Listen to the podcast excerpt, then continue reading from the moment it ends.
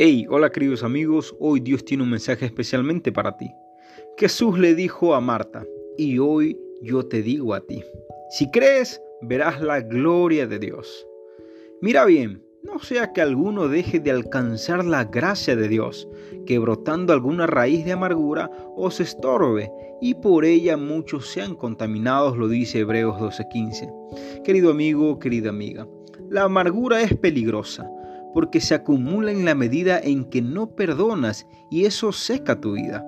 No permitas que te suceda algo así. Necesitas y quieres vivir libre sin dolores. Dios te ayuda a dejar pasar la ofensa y que tu corazón esté transparente, solamente si tú se lo permites.